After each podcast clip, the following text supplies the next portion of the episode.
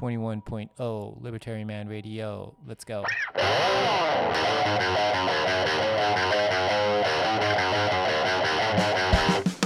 In the long run, we're all dead.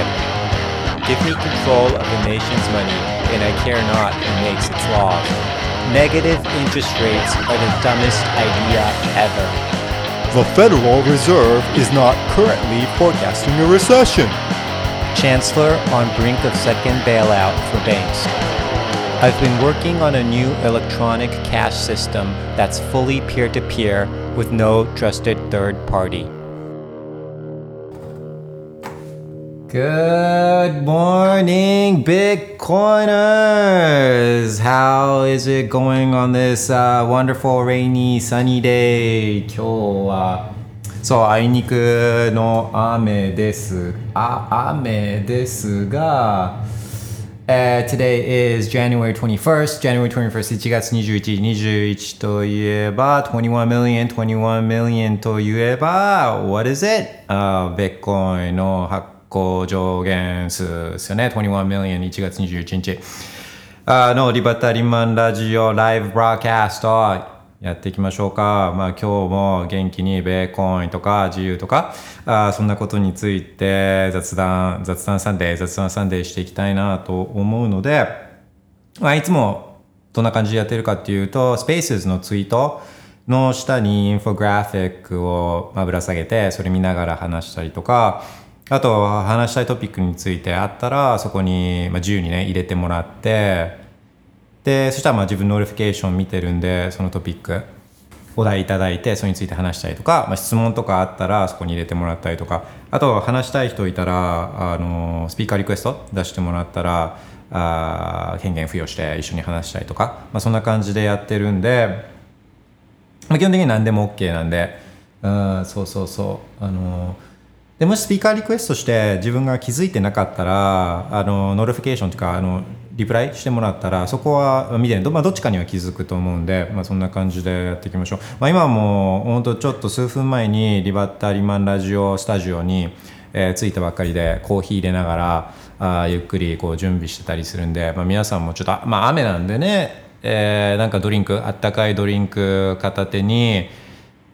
ちょっとお楽しみいただければなというかみんなで、楽しめたらなと思うんですけど、まあ、そんな感じでちょっとやっていきましょうかね。OK です。ちょっと早速ノリフィケーションをチェックします。えーポーさん、そうそう、ちょっとスタートのところであのスペースまたあよくあるんですよ、スペース始めようと思ったら。もともと設定してた部屋でうまく立ち上がらなかったりとかだからまた今日も新しい別の部屋でスタートしてえるんでまあちょっと古い部屋の方入っちゃった人がいたらまあ移ってきてほしいんですけど、えー、スペースの録音はですねリバタリマンラジオパーキャストで、えー、と基本的にスペース開催の翌日にはアップしてるようにしてるんで、まあ録音はポッドキャストで聞けるんですね。ポッドキャストはあのどんなアプリでも聞けて、えー Apple Podcast とか Spotify とか、まあ、A- Amazon とかあそういうので聞けるんですけど、あの Google Podcast とか、あ個人的にお勧めしてるのは Fountain App ね、Fountain App、Fountain App ね。Fountain App はポッドキャストのアプリで、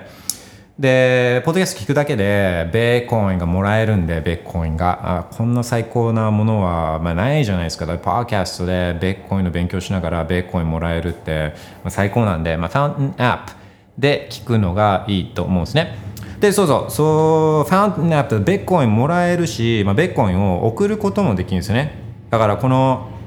エピソード良かったみたいなあののがあればそれでこう、まあ、投げ銭みたいな形ですることもできたりとかしたりするんでそうそうファンナップはおすすめですね。で、まあ、自分ずっとおすすめはしてるんですけど、まあ、おすすめしてるせいかあのリバタリマラジオは4割超の人4割以上の人がファンアップで聞いてくれてて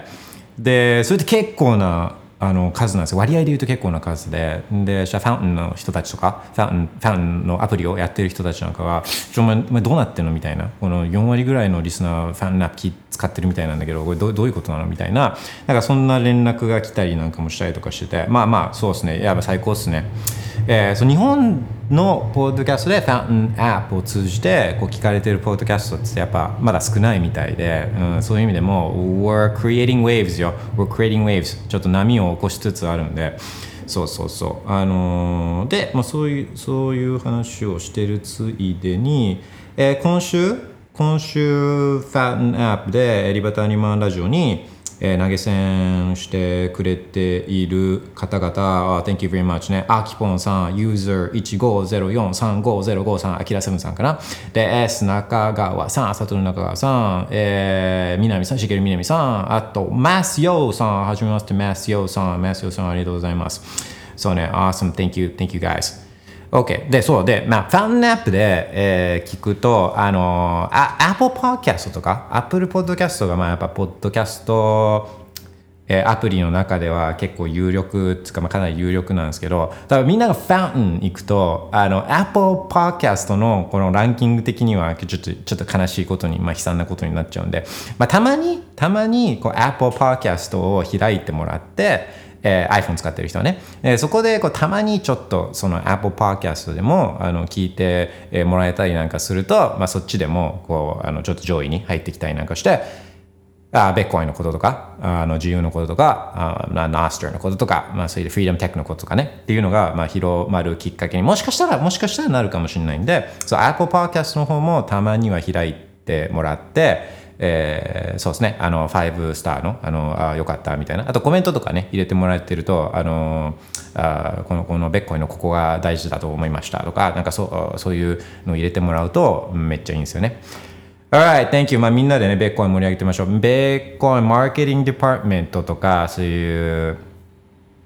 部署ないんで、ベッコインはマーケティングデパートメントみんながベッコインの宣伝部隊というか宣伝隊長じゃないですか。みんながベッコインの特攻隊長だから、まあ、みんなでできることをやってベッコイン盛り上げていきましょうですか。こういう自由でオープンで、まあ、フェアに近いお金っていうのをが世の中良くするってみんな思ってるんだったらそれぞれができる範囲のことをやって盛り上げていきましょうっていう話なんですよね。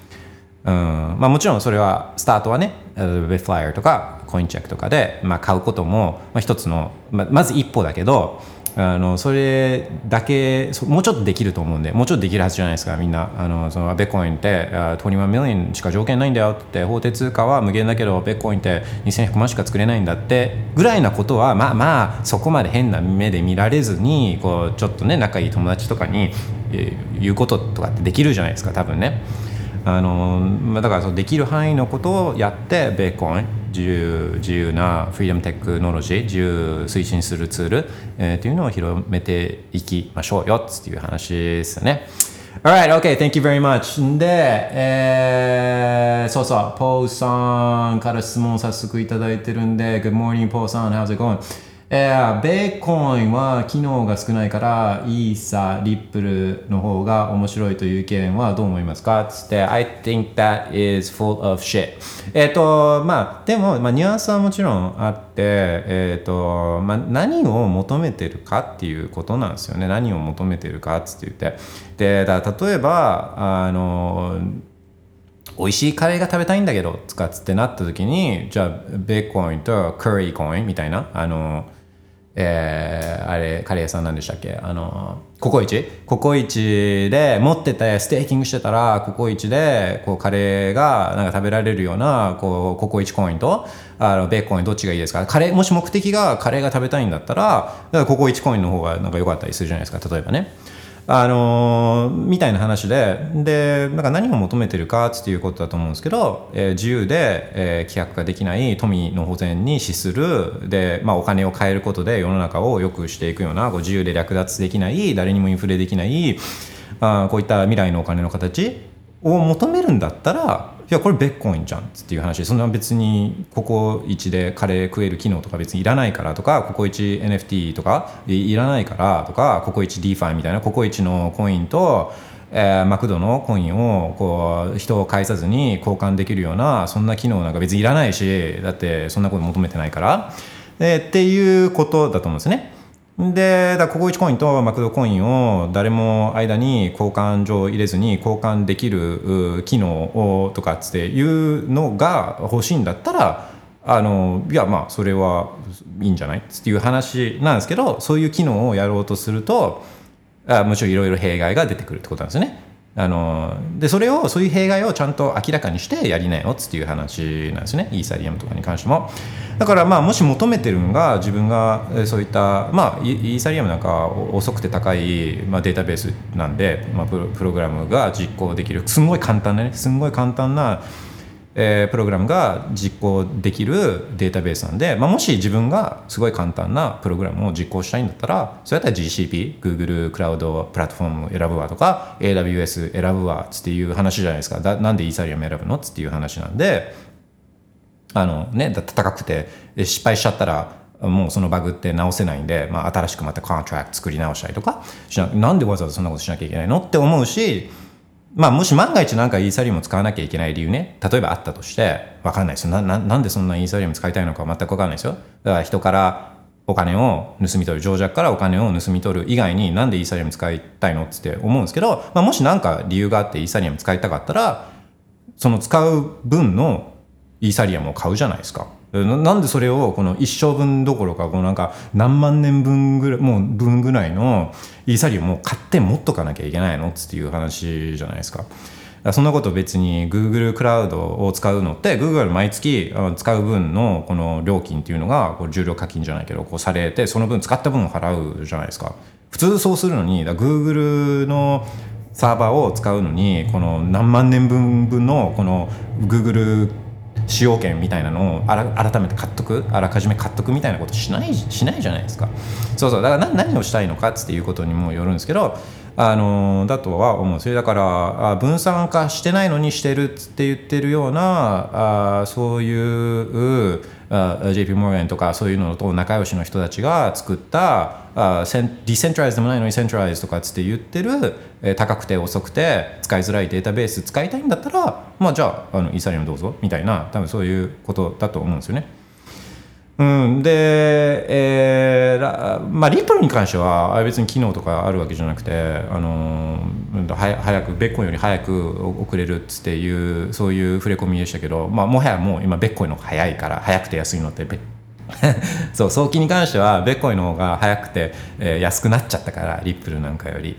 だからああんなもんはあのそうそうそうあのだから全然別に面白いとは思わないですけどね。そう,、まあ、そういうことだと思うんですよね。何をでベッコンってだそういう意味で、えーまあ、自由でオープンに規約ができない、えー最も強固なお金セキュリティ最も高くてとかっていうものだから機能とかはむしろ欲しくないんですよね。機能とか欲しくない。うん、あの機能を足すとそこだけアタックサーフィスが広がるからだからそうするとセキュリティがもちろん下がるしまた機能が増えるってことは、まあ、イーサリアム機能ある使って言うけど、まあ、その分だけデータ容量多くて、まあ、とてもじゃないけど普通の人がノードを持ったりとかってできないですね。でこれ、えーいやでもできるよノード持てるよとかっつって、あのーアーカイブノードアーカイブあのいや、ノード持てるよとかつって言って、ラズパイでもやろうと思えばやれるよっつって言うけど、それデータ持ってるだけで、実際にじゃあそのデータにクエリーをかけて、まあ、ベッコみたいにね、クエリーかけて、残高取ってきて、普通に、普通に一般ピープルが自分のノードのバックエンドとして使うことっていうのは、まあ不可能なんですよ。まあ、あ不可能じゃないけど、まあもちろん高いマシン買ってね、あのそういうことやればできるけどそれそれを普通の一般ピープルがみんなやることっていうのはデータ自体は持てるかもしれないけどあまあ15と15秒とか12秒とかに one block ペースなんであのそれをが実用的にバックエンドとして使って普通の一般ピープルが使うことっていうのはできないですよね。だからああのデータ容量を増やすとかそれで機能を拡張して attack surface を広げるってことはビットコインはむしろしてほしくない、うんっていうことなんですね。でもちろんそういうトレードオフをしてベッコインをまあまあいろんなことに使いたいんだったらそれはなんか例えばサイチェーンでやるとか、まあ、そういうことっていうのはできるんでサイチェーンって例えばあルーツストックなんかだったらあれ EVM だからあのそうイーサリアムチックなそういったマクドコインとココ1コインを交換するみたいなことをする？でもしたかったらそれって別にダフ屋とか言ってあのやれやればいいじゃんとかって思うんですけどいやここ1食いたいからここ1コイン持ってたんでしょみたいな。うんまあわかんないですけど、まあ、そういうのやりたいんだったらあのそれをルーツとアクでやるとか、まあ、そういうこともできるんで、うん、だからベッコインではそういうことはしてしたくない、うん、むしろしたくない。したくないからあしてないからベッコインっていいいんですよね。してたらただシェッコインなんで、うん、セキセキュリティもダウンしてね。いいこと何もないんで。でノードも走らせないからね。だから分散しなくしなくなっちゃったりとか。でそのノードを一般ピープルがバックエンドとして使えなくなったりとか。でそしたらウォレットプロバイダーとかもすごい少なくなってもうなんか一部のウォレットしかなかったりとか。あまあまああ少ない。セレウォレットのセレクションもなくなったりとか、まあ、まあそういうイーサリアムのそういうお金こういう分散された自由にに自由自由に参加できて略奪できないこういったお金を目指してるんだったらイーサリアムみたいなことやっちゃうとイーサリアムみたいになっちゃうんで、まあ、それはだからやってなくてよかったっていう感じなんですね。そうそうだから全然お金っていう観点で言うとイーサリップルは全然面白いと思わないっていうとこですかねえー、ポーさんリバタリマンさんとあねねりきさんあテレコねりきさんテレコねりきさんとの対談をリバタリマンラジオで聞いてみたいですベーコンスタンダードを日本語で語る最強夫人に思います。まあ、そうですね。まあ、それはきっと楽しいと思うし、えー、うん、もうなんか、2時間とか3時間とかじゃ足りなくて4時間5時間って途中でお酒出してきてお酒飲みながらみたいな感じにはなると思うんですけどまあでも完全あのビットコイン推しパーキャストみたいに多分なっちゃうと思うからあのそうそうそうそう。そうね。まあでも楽しそうっすね、それは。あ、そうそうそう。2時間ぐらいでもうバッテリーがなくなっちゃうんで、あの iPhone の。だからもう最長今まで2時間ぐらいだったんですけど、えっ、と、あれ買ったんですよ。まだ届いてないですけど、あの、えっ、と、マグセーフ、マグセーフ、充電器？あの iPhone をこうペタッつってあの貼り付けたらそれでこうあワイヤレス充電ワイヤレス充電されるそうでで USB のところに今マイク入れてでそのマイクでこのスペースの音は取ってるんでそうそう今まで充電同時充電ができなかったんですけどそのマグセーフワイヤレス充電器を買ったんで、うん、ちょっと、うん、永遠に永遠にリバタリマンラジオライブ放送っていうのは今、まあ、できる環境が整いつつあるっていう感じですね。OK! Thank you for the suggestion. ポーさん、えー、ビットコインの良さとして2100万の供給上限があります。そうね。うん、サトシが100万を動かさないとすると、事実上の供給は2000万以下でしょうか。まあそうそうそう。で、まあね、その2100万でも、あの、2000万でも、そその絶対数っていうのは別にまあそこまで重要ではないんですけど、ないんですけど、まあちょうどいい感じですよね、2100万って。なんか100万だとなんか少なすぎるし、えー例えばワンベーコインがあの1億円とかになったとしてもまあとかね。なんかそのいいんですよ。2100万でちょうどよくて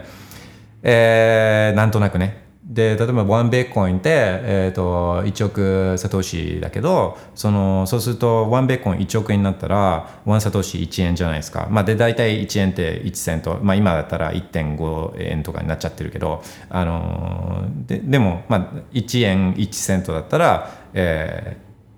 ベッコインが1 million dollar になった時には1サトシ1セントねとかなんかキリがいいんですよね。なんかだからたまたまなのか狙ったのかわかんないですけどなんかそのその辺がキリがいいっていうか。であとまああのマジックナンバーね。あの魔法の番号42っつって宇宙の宇宙のなんていうんでしたっけ、えー、と宇宙のだから、まあ、原原原理までいくとこれが42になるっていうあのあれですよ。ああのあるんですよ。これなななえっ、とね。えっ、と Galaxy Highway じゃなくてなんだっけな？えっ、と Magic Number 42とかうんとね。そうそうそう The answer to life, the universe and everything すべての答えは42っていうのがねあってそうそうあのねこれがあっってねこれなんなんだっけ面白い Hitchhiker's Guide to the そう Hitchhiker's Guide to the Galaxy だったかなの4242 42っていうのが全ての宇宙の答えのあの答えだっつっていうのがあって42ね。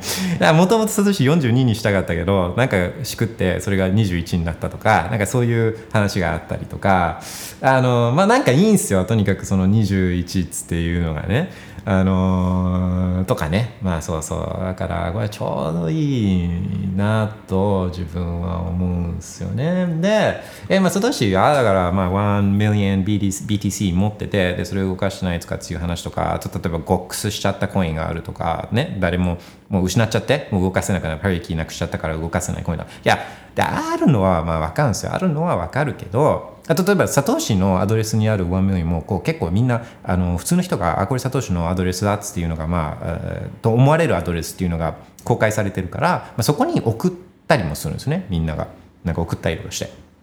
お賽銭みたいな形でね。でそうするとそのコインが動はもう動かないと思われているとか。まあ、そういうのはあるんですけどだからまあそうするとそれらを控除すると実際にはまあいくらいくらでみたいな話はあるんですけど。でこればっかりは分かんないんで。こればっかり分かんないからまあそれはもちろん分かるけど、あのー自分はもうそういうことは分かんないものを考慮してもしょうがないから。だからああんまりそこは自分はあんま重要視してないんですよね。でもまああの実際は、えー2100万よりもこう動くものっていうのが少ないのはこれはまあ間違いないんでね。間違いない。あのやっぱゴスゴスしちゃったコインっていうのは結構あると思うから。そうそうそうそうそうそう。えー、R. Anderson son, I really love these price on this day charts. Always great to compare with four years earlier. Absolutely. そう、price on this day のね、あのチャートは、まあ、やっぱすごい記憶、人間の記憶はすごい短いから、だから過去の価格っていうのをこう見て、あ、なんか去年ってこんな価格だったのみたいな忘れちゃってるんで、本当忘れちゃってるんで。そういうのを見てで、まあ、過去がこうだったから未来がこうっていうわけじゃないけどえ10年前ってこれベッコインってこんな価格だったのみたいな。えななえなんで今じゃあこんな価格になっちゃってんの？みたいな。そういう疑問を持つところ。疑問を持つところからあの、まあ、ベッコインって入っていく、うん興味持つっていうのはまあ大事だと思うんですよね。そう。でもちろんねそれはベッコインってすげえっていうのもあるけどあはい裏には国がいけ超絶いけてないんだっていうか国ってお金すりまくっててえちょっと待ってよ。じゃあこれってベッコインの価格ベッコインって変わってないからベッコイン変わらないからずっと変わってないのにじゃあ何が変わったのっつったらあれ法定通貨の量がめちゃくちゃ増えてるじゃんみたいな。えじゃあこれベーコインの価格が上がったっていうより法定通貨の価格が下がったんじゃないの？価値が下がったんじゃないの？みたいなやそういうきっかけにもなると思うんですよね。うん、はい、Thank you, R. Anderson さん。えー、ポーさん、税金は搾取はパワーフレーズすぎです。いや、本当ね、そうなんですよね。税金は搾取だし、えー、taxes theft っていうんですけどね、taxes theft。だから搾取って言うとちょっと言葉が強いかもしれないですけど theft ってまあ盗むとかってね盗むっていう意味なんですけどあのいや本当そうじゃないですか。だか盗むって何、まあ、本人の意思に反して何かを取る行為とかじゃないですか。あの盗むことってね。搾取とか、まあ、略奪とか略奪ね略奪ね。そう。で税金進めみんなどうですかってそれ払いたくて払ってるんですかっていう話なんですよね。ね答え多分ノーだと思うんで、まあ、ノーなんだったらあれ？それって略奪の定義に当てはまりませんか？っていう話なんですね。だ試しにじゃあ払わなかったらどうなるかっていうのを考えてほしいんですよ。試しに払わなかったら税金を払わなかったらね。そしたら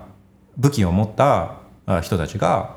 来てそのフォースで、えー武力行使でまああなたに危害を加えるわけじゃないですか。まあ、資産を奪い取ったり凍結されるんでね。こう銀行口座とか凍結されて、えー資産を奪い取られたりあとそれでも払わなかった場合は牢屋にぶち込まれたりね。いやこれってうん、まあ、誘拐されて、ね、家から誘拐され武力で誘拐されて、えー牢屋にぶち込まれるわけですよ、うん、それはなんなんでぶち込まれたかっていうとそのはは搾取されるというか略奪されるのが嫌だったからそれを拒絶したらぶち込まれるんですよ、うん、閉じ込められちゃうからね。誘拐されてね。これって略奪以外の何なの？っていう話なんですよね、うん、いや略奪だと思いますね、うん、そう。で思う思うところをスタートにするしないとじゃあ略奪のパーセンテージをこう30%にしましょうか？とか20%にしましょうか？とかっていう話をしてることしてるんだって思う気づくと思うんですよ。いやそういうことをこうそう。そこをスタートにしちゃダメじゃないですか。だからスタートってこれ略奪されてるんだからそんな30%なのか20%なのかとかっていう議論じゃなくていやゼロじゃないですかっていう本来ゼロじゃであるべきじゃないですかっていうところからスタートしないとよくならないですよねこんなの。でだから、まあ、NISA の話もちょっとしようかなと思ったけどあとそのあのクリプトカレンシーとかねベーコインとかの税率をこのなんか分離課税にして20%にしてとかっていう議論ねそれは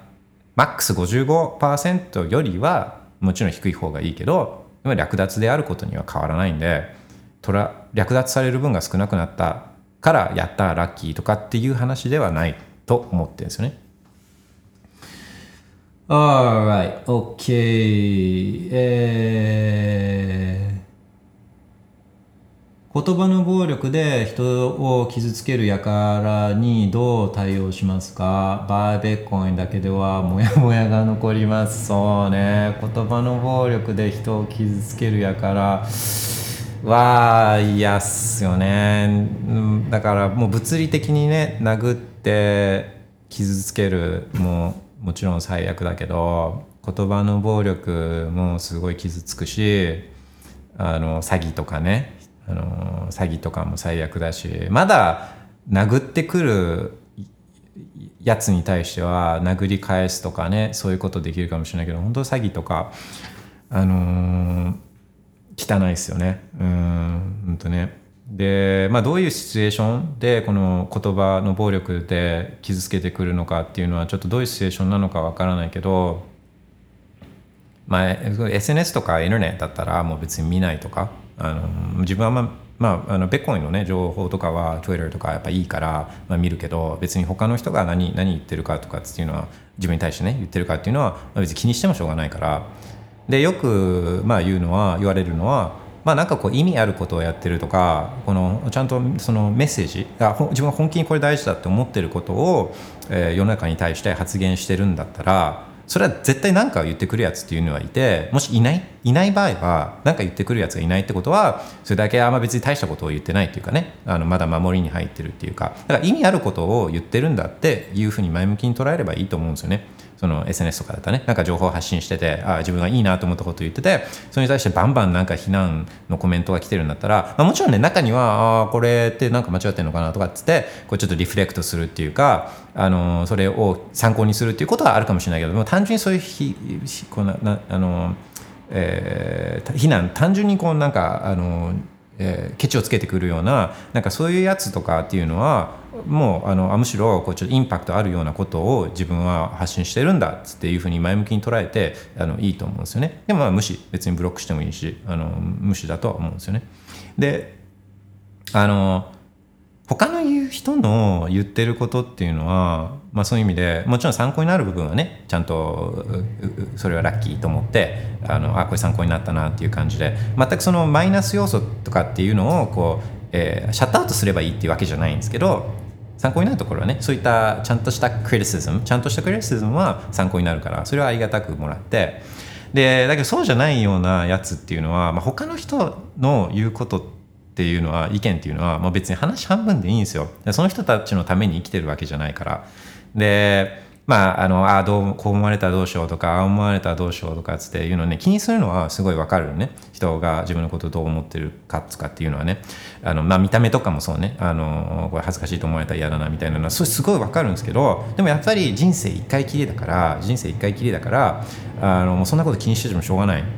えー、で学校とかね特に学校とか職場であなんかこんな服とかこんな髪型してたらなんかなんか言われるんじゃないかなとかなんかこんなこと言ってたらあのベッコインベッコイン使って言ってたらあのちょっとなんか変な風に思われるんじゃないかなとかってもうそのこの人たちって、まあ、職場はちょっと違うかもしれないけど学校特に学校とかね気にするじゃないですかやっぱ若いうちは。で、まあ、そういうやつらにはもうほぼ合わないんで人生その後。もう無視なんですよねもう人生一回きりしかないから自分が他の人に迷惑をかけない範囲内であのもう自由に自分らしく生きるべき1回しかないからマジで1回しかないから、うん、人生1回しかないからねだったら人に迷惑かけない範囲で自分の好きなようにやっぱ生きるべきなんですよねだから自由自由につながるからね自由っていうのは他の人に迷惑をかけない範囲内でえー、自分自分の自由にできるっていうことですからね。Non-aggression principle ね。Non-aggression principle。そう、あのっていうのがまああると思うんですね。で、これがそういう SNS とか、なんかそういうことじゃなくて、他の人が自分のことをどう思うかとかじゃなくて、もう例えば本当仕事とかでね、仕事とか、そういう避けられない、えー状況であ暴力的なことを言われるね、あのあの言葉の暴力で傷つけられるもう本当ネチネチ系でネチネチ系でこの本当いびられるみたいなそういう状況もあのーあると、まあ、思うんですね。で、まあ、今言うあんまり気にしないとか、あのそういうことはもちろんそういうそういう場でもあのそういう考え方っていうのは役に立つと思うんですけどどうしてもどうしてもこうどうにもならない状況っていうのもあると思うんですよ。どうにもならない状況みたいなね。でそういう時はもう関わらない。いもうだ仕事だったらもう辞めるとか、まあ、学校だったら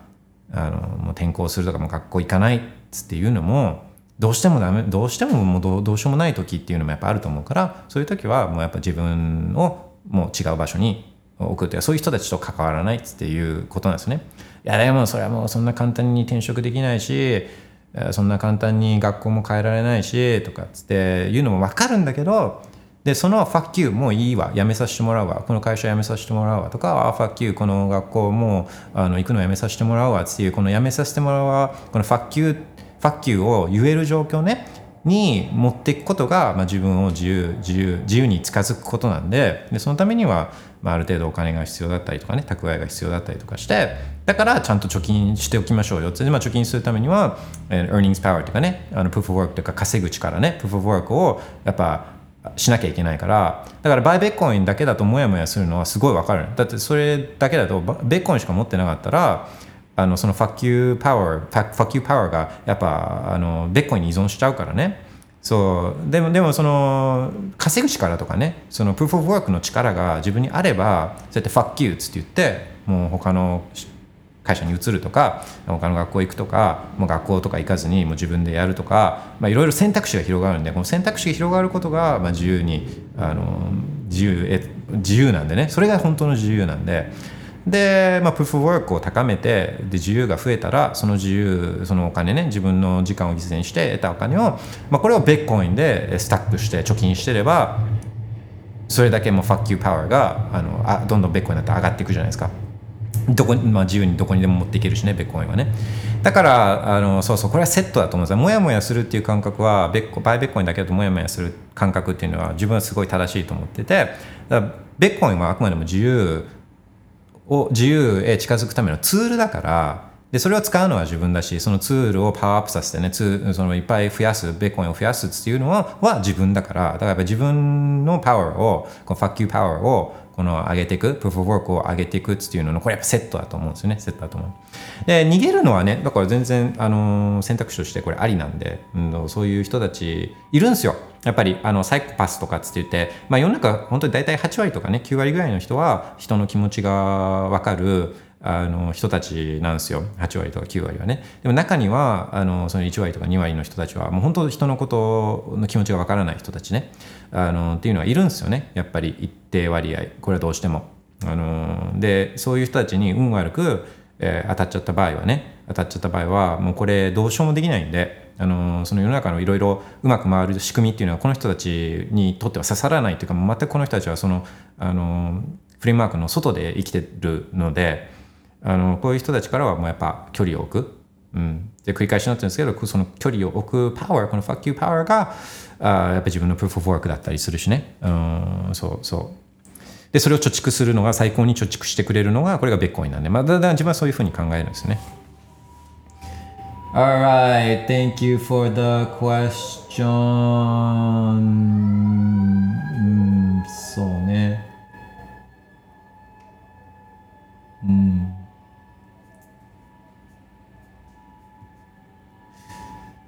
そうね、頑張ってそこは切り抜けてほしいですよね。うん。Alright, えー、っと、ちょっと待ってください。ちょっと一瞬待ってくださいね。in a live broadcast.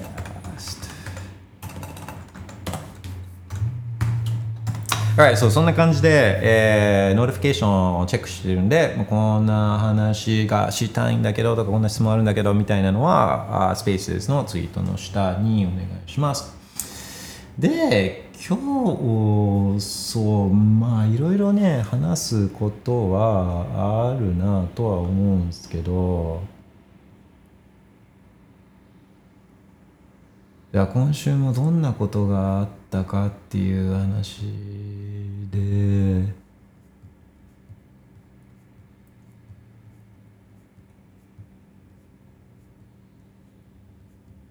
うん。まあやっぱりこのあの政治家ね。政治家のああのこの裏金こパーティー券裏金問題とかで立憲断念みたいな会計責任者だけをこう訴追してっていう話あったじゃないですか。いやもうでもいやもうどうでもいいわって思ってる人たち多いと思うんですけどでもそうなっちゃったんですよね。なんかこういう当たりおかしいことがもう当たり前になっちゃってだからそう政治家が信用ならないとか政治家が悪いことしてもまあ別にもう捕まらないんだこの人たちみたいな。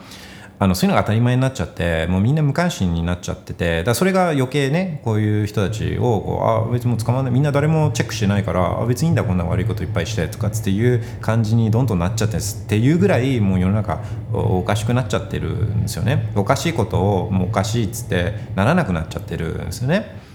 でだからそうなったらそのそのおかしいことの恩恵を受けて、まあ、この悪いことしたのにえーそれ怒られない人たちってもう好き勝手するしだすに決まってるじゃないですかでさっきそうそうポーさんの話で言ってたあのこの他の人の気持ちとか全く一切考えないこの一部の人たちって、まあ、こういう人たちが政治家になってるんでねもともとそういう他の人のことを何とも思ってない人たちがこう政治家になったりとかするんでもうこういう人たちってもう本当に捕まらないと思ったらもう本当好き勝手やるようになっちゃうんですよね。そうでもう本当おかしいですよね。でそれをおかしさを際立つようなツイートをしてる人たちとかが結構いてで、まあ、自分が、まあ、全部すごいチェックしてるわけじゃないけど目に入ってあいいなって思ったやつとかが例えば、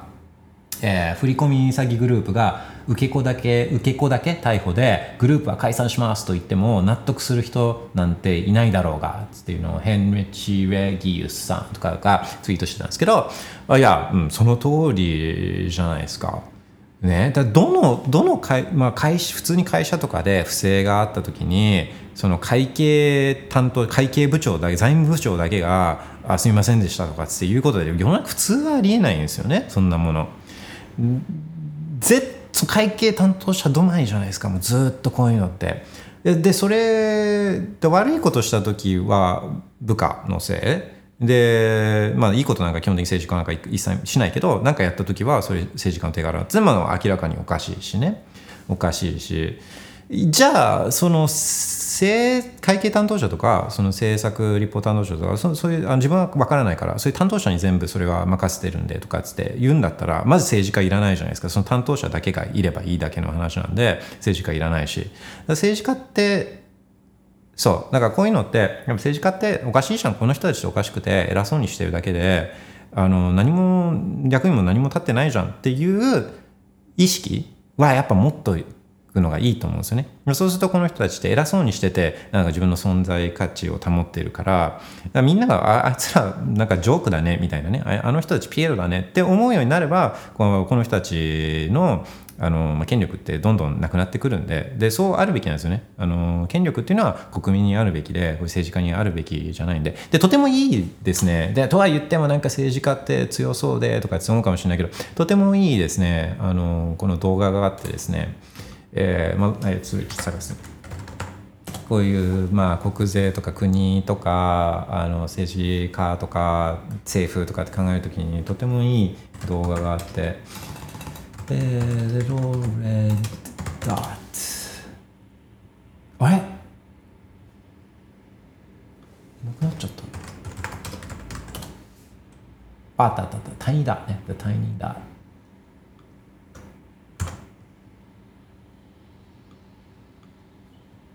そう。本当、まあ、この人たちっていうのはちっぽけな存在なんだよっていう本当は自分たちに決定権があるべきなんだよっていうのがすごいねあの分かる伝わりやすい動画があるのだ。タイニーだ。ね。タイニーだ。これはちょっとおすすめ。あの Twitter スペースのツイートの下にあの今ツイートしておきました。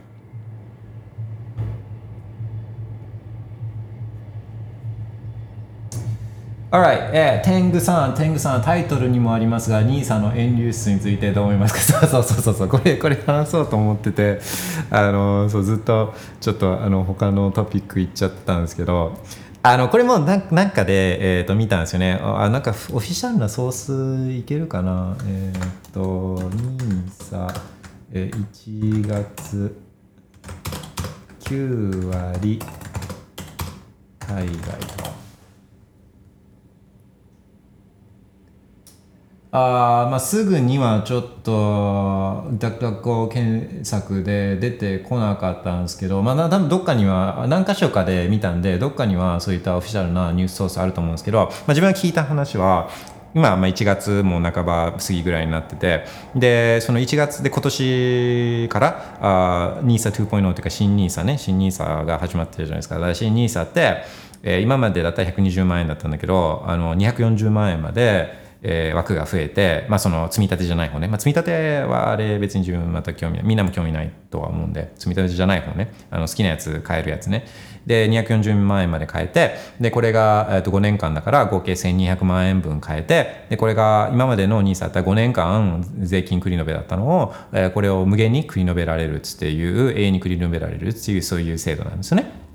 それがだから今年の1月から始まっててでその、うん、と1月の、まあ、みんながその NISA 新 NISA で買った株っていうのが9割とかが米国株だったらしいんですよ 9割ね。で、えっ、ー、とね、でもそれはそうなる。で、で、それ、そのデータを見た、まあ政府の人たちね、金融庁とかそういうところの人たちとかっていうのが、まあ大慌てして、大慌てしてっていう話なんですけど、で、いやこれはそれはそうなるっていうのを分かってるじゃん。っていう話なんですよね。いやそんなって分かってたじゃん。っていうのを分か思ってて。でなんで分かってたかって、まあ、いろんな切り口からその海外株というか米国株を買うだろうっていうのは、まあ、いろんなあの切り口からそれも予想できたはずなんですけどだ普通にそれってあじゃあ株買おうってなった時にこの何十年かのこのパフォーマンスとかをまあみんなも見るわけじゃないですか。で見た時に、まあ、明らかにこの日本株っていうのはずっと横横横横横みたいなね。でそれに引き換えこうアメリカ株、まあ、S&P とかナスダックにしてもこう一直線でビューっつってこうやって上がってきてるね。で個別株見ても例えばアップル、グーグル、アマゾン、フェイスブックとかエンビディアとかそういうのテスラとか見てもまあ一直線にこの米国株は上がってるみたいな状況況が、まあ、まあ普通に見てわかるから、まあ、普通の人でも、あ、なんかじゃあ一直線に上がってるやつを買おうって、まあ、そりゃ思うじゃないですか普通。でまあなんかちょっとさらに考える人だったら、まあ、考える人だったらあまあ株って成長だからで成長してる企業が多いのって、まあ、どっちアメリカ日本どっちって言ったら、まあ、今までの経験からもそうだしあとまあ今後見た時にうんなんかまあやっぱアメリカかなっつってまあ普通なるじゃないですかでみんな忙しいから仕事とかあの家事とかねいろいろ忙しいから、まあ、それ以上のことは普通の人は別に考えないでもうそれそれそれでもう十分じゃないですかある程度。もうヒューリスティックというか直感でね。あまあこれがきっと正しいんだろうなっつって言って買うじゃないですか。だからまあ普通の動きとも言えるし自分なんかがすごいあのそれがその象徴的だなと思うのは、まあああいう金融証券会社とかね証券会社とかあと日日経とかはあまあ別に米国株買おうが日本株買おうがそのお客さんが取引さえしてくれれば別にどれでもいいからなんかこうフェアにこれのがいいんじゃないのとかっていうあそういうのをこのじ自分たちのねプラットフォームでこの推奨するメリットあんまないから、まあ、別に多分中立的な立場を取ったりとか。日経なんかは、まあ、政府の、あのー政府のえーマーケティング部門というか、あの広報広報部隊だったりするからあのそういった日本国債買いましょうよ日本株買いましょうみたいなねそういう記事をこうなんか出したりとかねあのインフォマーシャルねインフォマーシャルコマーシャルみたいなのをあたかも記事のように出したりとかして印象操作みたいなもちろんするんだけどなんかそのそういうのがなちょっとあんまりそういう影響力がないようなところね。例えば例えば PayPay ね。 PayPay とかっつって、まあ、ヤフーとかがやってるヤフーってあの Z コーポレーションとかがあの、まあ、とかソフトバンクとかね民間企業があやってるまあ、アプリケーションじゃないですか。ですごいまあ国、まあ、もちろんそれって国の影響とかももちろんあるのは分かってるんですよ。あるのは分かってるけどその遠い、まあ、離れてるじゃないですか。そ日系とかあの証券会社よりはまあ国からこうちょっと離れたところにいて。でその PayPay、まあ、なんかはまあユーザー第一に考えて、まあ、すごい使いやすい使いやすかったりもするからだからあの普通 QR 決済とかだと多分シェアも圧倒的ナンバーワンですよね PayPay とかですね。でその PayPay のポイントをあれ PayPay ポイントの投資投資に小口投資に回すことができるんですね PayPay のアプリの中で。でそので一番消費者のことを分かってるしその消費者が望むユーザーファーストで考えた考えてるその PayPay っていうかあのヤフーねヤフーね、えー、がその PayPay ポイント投資で提供している投資対象で、えー、何があるかっていうとそうちょっと待って昔最近見てないから今どうかっていうのをちょっと確認しよう。これ傑作なんですよ。PayPay ね日本の会社。日本の会社でえー、そんな日本の会社だったら、ね、日本株もそういった PayPay ポイント投資で使えるようにしてると、まあ、思うじゃないですか。そうこれは傑作なんですよそのだみんな国民全国民全国民じゃないけど国民のほとんどが使ってるこの PayPay ね、えー、そのポイントを小口投資するので、えーと、運用コースで PayPay が提供しているのがまず金金はいいですよね。もうこれ金、金ね、ゴールドね、ゴールドね。えー、テクノロジーコース、ガファム等に連動ね。これだから Apple、Amazon、Google、Facebook とかね。あのー、そういうところ、ナスダックね。要はナスダック株ね。で、えっ、ー、と、スタンダードコースが米国の500企業で運用。これは S&P500 ね。S&P。で、えーと、チャレンジコース、米国の500企業に連動して3倍の値動き。これはちょっとまあだから DGen だけど、あのまあ要はあのブル、ブル、3倍ブル、S&P の3倍レバレッジコースね。これはまあちょっと良くないと思うけど。で、米国の500企業に逆連動した3倍の値動き。これはもうだから Bear ね。S&P500 の Bear とか3倍レバレッジショートコースみたいなね。これだけ。そこに日経とかトピックスとか日本企業企業のインデックスとかにあの株に、えー、への投資ビークルっていうのはこれ提供してないんですよ PayPay ね米国基本的には米国株中心だから一番ユーザーの動向とか嗜好とかあのユーザーのこのことを考えて作ってるこの民間企業のアプリケーションが日本株すら提供してないっていうのはこれはもう日本の人たちっていうのは求めてないってことなんですよ日本株なんか。提供するのは一番簡単なのは日本株なんですよ提供するのが一番簡単でそこそこは提供せずにこのあの米国株中心に提供しているっていうところがねこの一民間企業一番ユーザーの思考を反映している、えー、このあのアプリケーションを開発している会社がに日本株を提供してないってところでも明らかなんですね。だ自分にとってみればもうこれはもうあもう明らかな展開だったんですけどこれをその金融庁の人たちとかが見て、まあ、大慌てしたっていう話なんですね。でそれを聞いて、えー、と思ったことがいくつかあるんですけど、うんとまあ、よくその NISA ができ、まあ、新 NISA とかができた背景のこれまあ陰謀説的に考える人たちっていうのもいるんですよね。これってあまあ、日本株とかを底支え、まあ、あの例えば金融あの日本日銀とかが ETF 買ってるからこれを裏処分しなきゃいけないですね出口戦略として例えばじゃあ NISA で国民に買わせるとかあと、まあ、年金とかがまあ不足してくるから、あの、これ、でよくあるじゃないですか、年金、なんか、老後2000万円問題みたいなね。だからまあ、これで、まあ、NISA のこう金額っていうのも1200万、まあ、2000万に近いから、これで、まあ、年金を当てにするなよっつって、まあ、自分たちでなんとかやれよとかっつっていう、えー、そういう説とか、まあ、だからでそれをこう、まあ、一部の人がそういう絵を描いてでそれを、まあ、絵を描いてるみたいな。でっていう説があると思うんですけど、まあ、それ一部はあると思うんですね。一部はそういうのあると思うけど、まあ、自分が知ってるこの組織の動き方とかこう制度の設計のされ方なんかで考えるとあのそういうふうにはならないと自分は思ってるんですよね。一部そういうまあ、そうなればいいなみたいなそういう狙いもちょっとあるかもしれないけど、まあ、大体こういうのって例えば日本を金融国にしたいとかねファイナンシャライズしたい。もう労働人口とかも減ってきてるし技術とかもうなくなってきてるしで今度ハードウェアよりソフトウェアにどんどんなってきちゃってるからだからシンガポールとかみたいにとか香港みたいにこう金融系の都市にしていってでそうやって収益とか、まあ、税金を取ってなんとかやっていこうみたいなそういうアイディアは、まあ、あるんですよね。だその一環として、まあ、日本はあ投資に対して税金がかかっちゃうからあそうじゃなくてこのそのあのキャピタルゲインに、えー、税金がかからないように、まあ、していくのは一つのアイディアじゃないかとかね例えばそういうあと貯蓄から投資とか、まあ、貯金はいっぱいあるからあそういうのをこう金融資産とかに回すようにすることで、えーまあ、そういった、えー、金融都市みたいな雰囲気をこう出していこうとか、まあ、そういうことをあじゃあそうそういう方向性でまずいきましょうじゃあそれをあ実際にインプリメンテーションする制度をあ君たち作ってくださいとかっつっていろんなこの部署にそれをこう上からあ下におお達しがこういくわけですよね。でそこでこうじゃあじゃあ、まあ、今この NISA っていうのがうまくいってるからそれをちょっと拡張してみたいなのをこのそれぞれ部署でこの何十人とか何百人とかのチームがこういうのをだ制度化していくんですよね。でそれをそれをこの一部の本当に1人とか2人とかそういうことをこの陰謀的な説を考える人たちというのは、まあ、一部の人本当に一部の特定の人間があのそういうのを決めてるっていうふうに考える考えがちなんで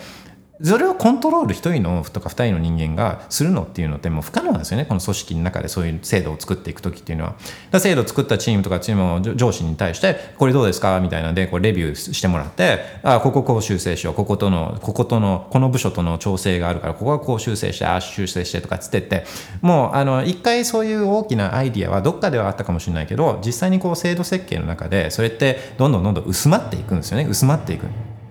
でこれはもう本当いろんなところでそういうのってこのあるんですね補助金の制度とかもそうだしあのそういうコロナ補助コロナローンとかねそういうのも一回こうアイディアを誰か、まあ、上の人っていうか、まあ、一部の人が作っても実際に制度化されていく中では、まあ、本当もあのそうななくなっていくんです薄まっていくんですよねその当初のこのピンポイントの狙い狙いっていうのはね。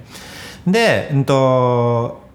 だからめちゃくちゃこれなんかはいい例だと思うんですよ。だからもし本当にそういった日本株をこう買い支えするとかあのそういった狙いがあるんだだとするともう真逆を言ってるじゃないですか。でそうなるっていうのはもう全く分かってたわけだから分かってたわけなんでここで大慌てをそういった金融庁のところとかがしてるっていう話を聞くとや全然そんなそうだ一部の人はコントロールなんかできてないしこれぐらいの想像こうなるっていう想像すら、えー、できてなかったのって思うことはああの自分的にはこういう一部の人間が本当にピンポイントでコントロールしているっていうのを、まあ、ちょっと否認するっていうか、あのー、ようなそういうこう現れなんじゃないかなと思って見てたんですね。でえーと、否定するよね。否定するようなそういう状況証拠なんじゃないかなって思ってるんですけど、あのー、まあ、そうなるとですね今後これどうなっていくかっていうとあのそういった部署の中では、まあ、大慌てをしてここでいろんな議論が出てくるんですね。でいろんな議論出てくると思うんです、まあ、絶対このリアクティブなんでこういう状況を受けてもともと大きな絵とかって書いてる人がいないからね。いないからこういう状況になったらあの大慌てしてで状況がいいか悪いかっていう話よりもこういう状況が出たからじゃあこれどうしようとかっていう議論が今後出てくるはずなんですよ。でどういう議論かっていうと、うんと、これはけしからんじゃないかっつってなんここの円がこのドルに変えられてでその国民のこの財産が海外のアメリカの株をに向かってるね国外に向かってることこれはけしからんじゃないかっつって言ってこれは国策にならないだろうっつってこれは産業育成の面もあるんだみたいなことを、えー言い出すね、えー人たちっていうのが出てくるんですよね。出てくる。で、えーもちろんそのあの違う立場も出てきていやこれはでも国民のためのせい国民のこうやって資産だから年金問題もあるしこの老後2000万円問題もあるしこの円安問題もあるじゃないですかだから国民の財産が別にそれが形がえー海外株だろうと国内株だろうと結果的に国民のこの購買力っていうかあの富が増えてるんだからこれはこれであるべきじゃない姿じゃないですかみたいな話が出てくるんですよね。でどっちがいい悪いかは別にしてこういう話が出てくるっていうのがポイントなんですね。でこういう話が出てきてでこのああでもないこうでもないっつっていう時間でだけどこの人たちに給料出てるからこの給料ってあの、まあ、もちろん皆さんから略奪されたお金でこの人たちの給料って出てるわけでで無駄なねこの議論が行われてでこれに対応する、まあ、NISA のちょっとした変更みたいなのがロールアウトされてる。そのそれまでにはこの無駄な時間数百時間とかかけられて無駄なお金がかけられてでこれをちょっといじるようなね制約かけるようなとかなんかこう対象を絞るようなそういった改正とかっていうのが、まあ、なされていくんですけどそもそもさあこうそう冒頭の話に戻る税金の話に戻るんですけどそもそも自分が働いて獲得したお金ねしかもこれ税金もうすでに取られてるんですよ。所得税とかで取られてるお金残ったお金でなんか株を買ってそれに対して税金かかること自体がおかしいじゃないですか。だからもともとゼロだったらこんな話にはしょうもない話にはなってないですよね。株に対する税金キャピタルゲインキカピタルゲインに対する税金がゼロだったら、まあ、そもそも NISA なんかいらないしそもそもあじゃあ NISA で海外の株が買われたからこれ修正しないといけない。いやいやこれは国民の財産を作るための制度だからあそういう変更はダメでこういう変更をむしろすべきだみたいな議論とかも一切いらないですもともとゼロだったら。だから、うんと、なんかこうある状況に対して政府政府はこうしなきゃいけないとかああしなきゃいけないとかここを変えるべきだこう変えるべきだみたいな、えーそういう議論ってマジナンセンスでそもそも何かを政府がいじってなければそもそもこういう話をしなくてもよかった。でもっとさらに大きく言えばあの国国民が自由にこう投資することができたらそういった税金とかも気にせず自由に投資することができたらあの日本株とかを買わずに、まあ、国民とかだったらあなんかアップルとかこういうパーソナルコンピューター良さそうだなとかっていうので、まあ、それでこう自分のお金で投票してたわけですよね。でそしたらそのあなんかこの産業が将来こう発展しそうだぞっていうそういうシグナルになってでも日本の会社とかもあじゃあパーソナルコンピューターとかなんかそういうあソフトウェアパーソナルコンピューターが来たらこうソフトウェアが大事になるからあじゃあソフトウェアに投資しようかなとかっていうのをこういうシグナルを受け取ってあのいろいろ企業っていうのは自由にこのビジネスとかサービスとかっていうのをこの開発そうそういうのに投資を向けたりとかっつってすることができたできるんですよね。特にこの政府がちゃちゃちゃちゃちゃを邪魔しなければそういうシグナルをでも政府がそういった、まあ、投資とかをあの阻害するような自由な投資とかマーケットを阻害するようなあことをやり出すとそういうシグナルが弱まっちゃうんでそういうお金もそういうところに回らずに、まあ、日本の今のゾンビ企業とかそういうところに、まあ、ずっと、まあ、そこに停滞したりとかっていうことが、まあ、起きたりとかあそういうそういうことが起きるんですよね。でまあだから本当何もするなっていう話なんですよ。ね結局政府、まあ、誰も、まあ、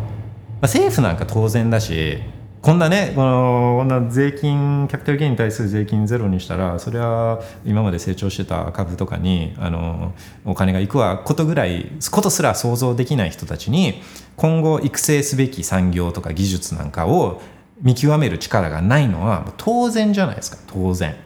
当然。でいやいやでよくあるのがだからまあ政府の人には見極められないからそういう専門家に委託しますみたいなね。だからこう政府が政府系の例えばスタートアップファンドとかっつったスタートアップ投資なんかやったことないからじゃあじゃベンチャーキャピタルの人たちに、えーこれをこのアウトソースしますみたいな。それもベンチャーキャピタルの人たちだって何やってるか分かんない人たちなんでうん、このこの一部の人たちがそうこの人たちだって投資したものとかってシェッコインとかに投資してるような人たちですから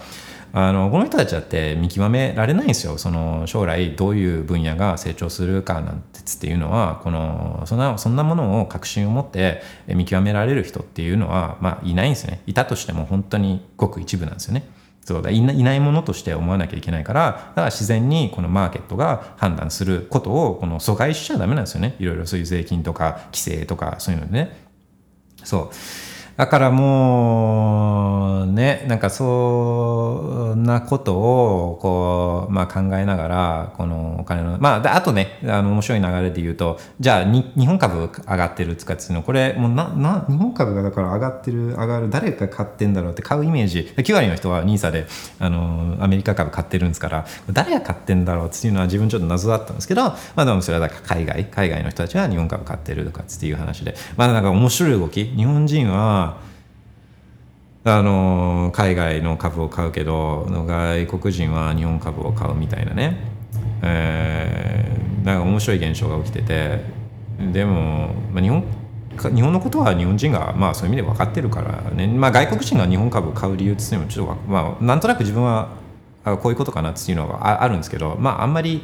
そう日本外国人が日本株のことをすごい日本人以上に分かってるっていうふうには思えないんで、うん、まあそうだ面白い現象そうこう自由にね自由にお金が動くようになった瞬間こうやってマーケットシグナルが強烈にねバーンつって出るっていうのが、まあ、本当すごい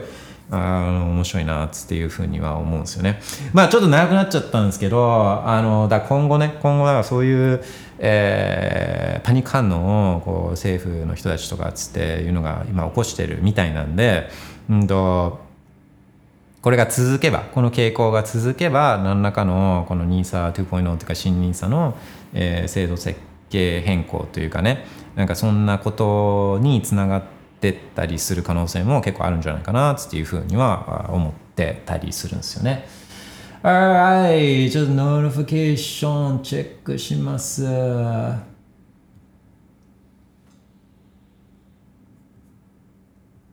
ゆきさん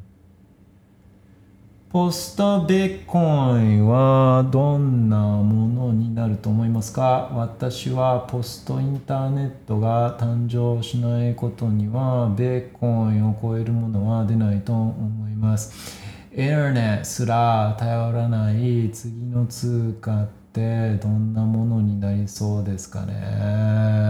まあねいやこれやっぱちょっと想像できないですね自分には。うんだまあベッコインまあ長い間だだだ金とかっつって長い間一番いいお金の形としてねもう本当に何千年とかっつって言って存在してたから、まあ、ベッコインが何千年かどうかはちょっと分かんないけどもっと早いと思うんですよねサイクルとしてはだからベッコインが永遠にその最も優れたお金の形であるとは思わないですね。これはやっぱどっかのタイミングで、えー、違うお金の形っていうのが、まあ、お金の概念とかも変わってる可能性もあるからあのうんまあ、基本的なコンセプトはありつつね。基本的なコンセプトはありつつ、まあ、どういうコンセプトかっていうと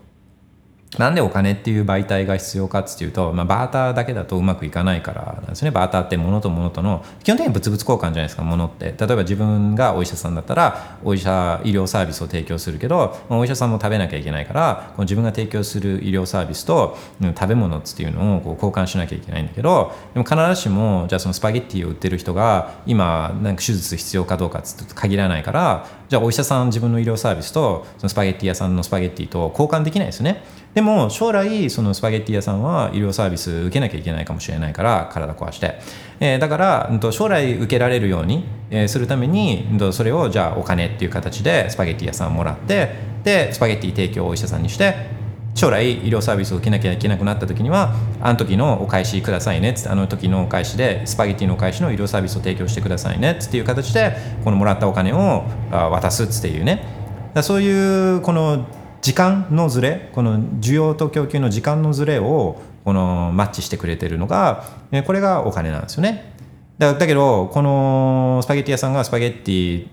を提供した代わりに受け取ったお金これがどんどんどんどん希薄化されちゃうと将来医療サービスの値段が上がっちゃってるから本来あの時交換に受けられたはずの医療サービスもそのお金じゃ受けられなくなっちゃうね。だっていうことなんですね。このあのインフレっていうかお金の供給量の増加っていうのはね。だから時間を奪ってるっていうことになるんですね。このこの例だとスパゲッティを提供したスパゲッティを提供した料理屋さんの時間をこのインフレによって奪ってることになるんでね。今までだったらスパゲッティ1杯でこの治療を受けられたものも今度スパスパゲッティ2杯提供しないといけなくなっちゃったっていう話なんでね。でこれをこう言うのがこれあの coincidence of wants って言うんですよね。この wants だからこの需要の偶然の一致ね。需要の需要の偶然の一致。あこのたまたまいたスパゲッティ屋さんとこのお医者さんとのこのお医者医療サービスとスパゲッティっていうののこの需要が一致すればね両方が相手はお医者さんはスパゲッティ欲しいけどそのスパゲッティイタリア料理屋さんは医療サービスが欲しいっていうこの需要の一致が偶然にも一致が起きないとこの交換っていうのはバターだと成り立たないんだけどあのこの coincidence of wants を解消してくれるのがこれがお金なんですねお金。だからこういう、うんとミスマッチみたいなねプーフ・オフ・ワークのミスマッチ需要のミスマッチっていうのが将来起き続ける限り将来も起き続ける限りお金っていうそれをこのその時間差を埋めてくれるこのお金っていうものは続くはずっていうか存在し続けるはずなんでお金がなくなるお金そもそもなくなってる時っていうのはそのその時間差クエンスレンスがもう完全にマッチするっていう状態だと思うんで、えー、これはまあなかなか今こうやって物理的に人間が存在している状態だと,、うんとこれはなかなか起きないんじゃないかなと思うんですね。で、まあ、マトリックスみたいな世界に完全バーチャルに本当になっちゃった場合はまあなんかまたそれもこれバーチャルだからなんとなくこの需要と供給みたいなもしかしたらマッチされちゃうされる可能性はあるあると思うんですよね。あの可能性はあるかもしれないそれも完全バーチャルになっちゃうとね。だから、あの、まあ、その、それはちょっと分かんないですね。うん、分かんないけど、まあ、一つ確実に、確実に近い形で言えるのは、あの、まあ、金がベッコインに変わったように、ベッコインも、まあ、どっかのタイミングで何かまた別のも、より優れたお金の形に、えー、なってる可能性は自分は全然あると思ってるんですよね。うん。まあ、当分先だとは思うけど、あの、それはあると思うんですね。あとかなりかなり当分先だと思う。うんまあ、どれぐらい先かってままずベッコインのベッコインって140年プロジェクトだからあ2140年にね最後のこのブロックボードが出た後のまだそのフェーズそのフェーズにすら行ってないからまあそそこそこそこが一つのまあなんかそのフェーズ2フェーズ2に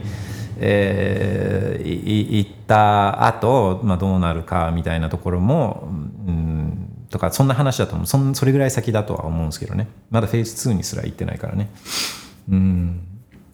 でもまあ全く新しい概念なんでこの検証可能な希少性っていうかねそのお金っていうのをこうもう増やすことが誰も増やすことができないこうステーブルなステーブルなお金っていうのはもう今までないんでこの歴史上。金もステーブルじゃないからね。金って、まあ、どれぐらい地面に埋まってるかどうか分かんないし、まあ、掘れば出てくるから掘れば出てくるから、えー、宇宙にどれぐらいあるかどうかも分からないしね。でなんならもしかしたら錬金術みたいなものももしかあるかもしれないし分かんないですけどベッコンはそれがないから検証可能な希少性っていうのは初めての概念なんで。